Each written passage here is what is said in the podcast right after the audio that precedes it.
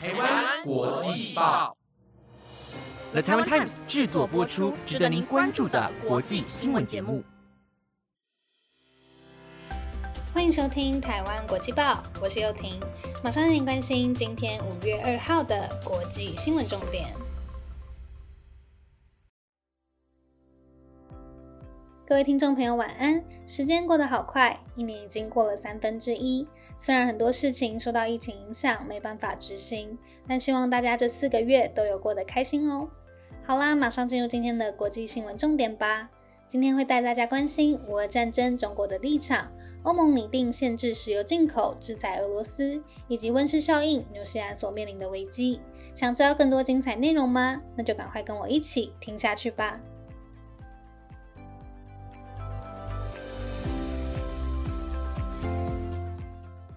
首先，同样带您关心乌克兰与俄罗斯的最新消息。俄罗斯在二月二十四号入侵乌克兰之后，世界上多个国家纷纷站出来谴责俄罗斯，并以各种方式表态支持乌克兰。不过，曾在二零一三年承诺，当乌克兰遭到入侵或是核子攻击威胁时，会提供安全保证的中国，却不停回避乌俄战争的议题，保持他们所谓的中立。虽然说是中立，但外界认为中国不停偏袒俄罗斯，时常谴责这场战争是由美国为首的北大西洋公约组织所挑起，更指控是因为各国运送武器到乌克兰，才会使得冲突更升温。中国外长王毅光上个月就和俄罗斯外长拉夫罗夫会面两次，重申中俄合作无上限，而美国则是警告，若北京向莫斯科提供军事或经济支持，将会面临一系列的后果。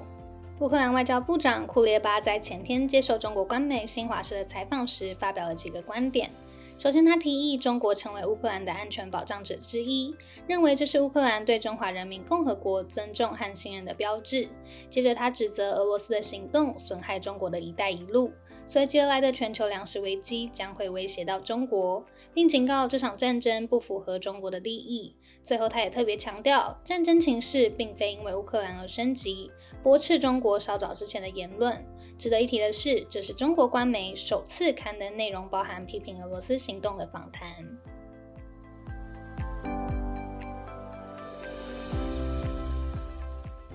接下来带您关注俄乌战争影响原油进口的消息。俄罗斯是紧居美国和沙地阿拉伯之后，全球第三大的石油生产国。根据国际能源署 （IEA） 的最新资料显示，俄罗斯一年就能生产一千万桶原油、九十六万桶凝结油和三十四万桶液态天然气，但在去年十二月每天出口七百八十万桶的石油，是全球最大的石油出口国，显然占据非常重要的地位。但随着战争持续延烧，西方各国对俄罗斯的不满情绪升到最高，除了美国国会不停施压拜登政府之外。民调也显示，多数民众愿意付出高油价作为捍卫乌克兰民主的代价来拒买俄罗斯石油。根据路透社报道，欧盟正在准备对俄罗斯的第六轮制裁，这次将会锁定在限制俄罗斯石油进口的问题。欧盟国家能源部长今天会在布鲁塞尔讨论这项议题，目标在四号举行欧盟大使会议前敲定最新制裁计划。虽然连先前反对的德国也同意逐步停止使用俄国石油，但还是有不少南方国家，例如意大利、匈牙利，担心物价会受到冲击而持保留态度。欧盟的制裁需要获得二十七个成员国支持才会通过。若要实施俄罗斯石油禁令，势必要面临非常大的挑战。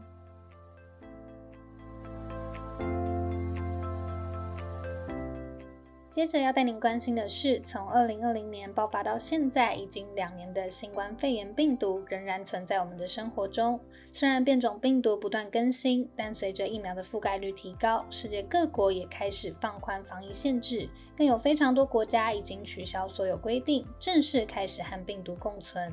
全球最大的互联网线上零售商之一亚马逊，在之前疫情非常严重的时期，允许染疫的员工享有两周的有薪假。不过，随着美国将新冠病毒流感化，疫情重症死亡率降低，疫苗和药物更容易取得，以及美国 CDC 更新了公共卫生指南，亚马逊公司也滚动式的调整公司内部对确诊者的相关规定。今年一月时，亚马逊将原定两周的有薪假缩短为一周。根据路透社的报道，亚马逊日前再次更新了他们的政策。宣布五月二号起会终止员工感染新冠肺炎时可放有薪假的规定，改为若确诊会获准休五天的无薪假。亚马逊公司表示，他们会继续以安全为前提调整规定，并说明，除非是法律要求，否则会停止通报公司的阳性病例。之前的鼓励接种疫苗政策也将不继续办理。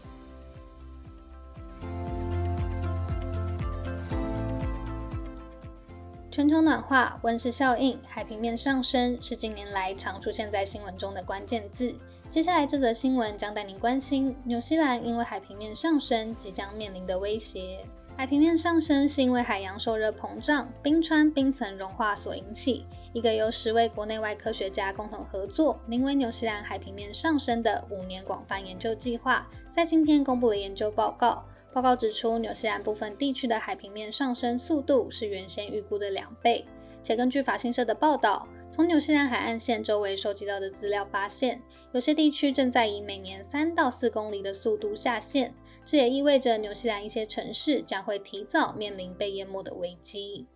纽西兰维多利亚大学的教授奈许指出，预计在二一零零年，海平面将会上升约半公尺。但对纽西兰许多地区来说，因为地层同时在下陷的关系，很可能会上升到将近一公尺的程度。他也说到，采取行动的时间变少，可能会比想象中更快看到极具破坏性的影响，强调绝对不能坐以待毙。面对比预期更快到来的威胁，纽西兰总理阿尔登表示，已经开始编列预算，将守在最前线的社区或基础设施搬离海岸线，也提醒民众应该尽其所能的减少碳排，不要再让威胁更快来到我们身边。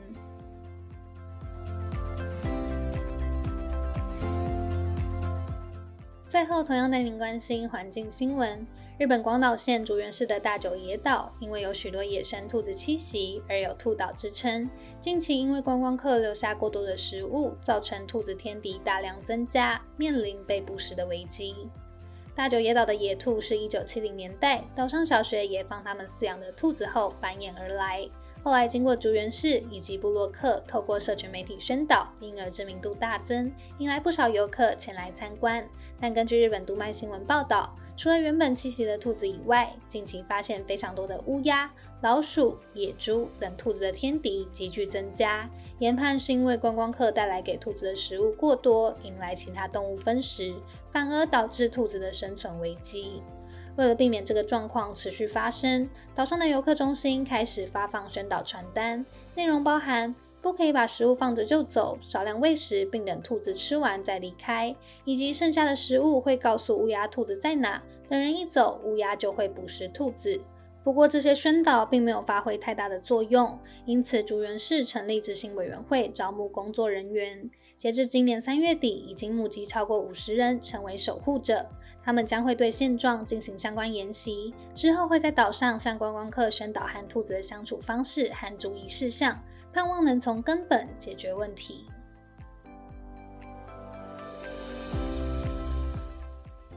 又到了我的影剧清单分享时间。今天提到了很多环境相关议题，我马上就决定好今天要分享的电影，那就是非常经典的《明天过后》。它以大量灾难画面开场，让观众感受到天灾所带来的恐惧，以主角父亲的救援行动贯穿电影，也利用各种逃难场景让观众跟着胆战心惊。看完电影，其实我的心情是非常沉重的。我们无法预测未来会变得如何，天灾随时可能会降临。地球就只有一个，我们不能再继续消耗各种的能源，更要懂得珍惜现在所拥有的一切，当然也包含一直在我们身边的朋友和家人。千万不要等到失去了才知道后悔。好啦，以上就是今天台湾国际报的内容。本节目由了台湾 Times 制作播出，感谢各位听众的收听，希望你们能喜欢今天的新闻内容。如果有任何的建议或是想法，都可以留言告诉我们哦。我是幼婷，我们下星期再见，拜拜。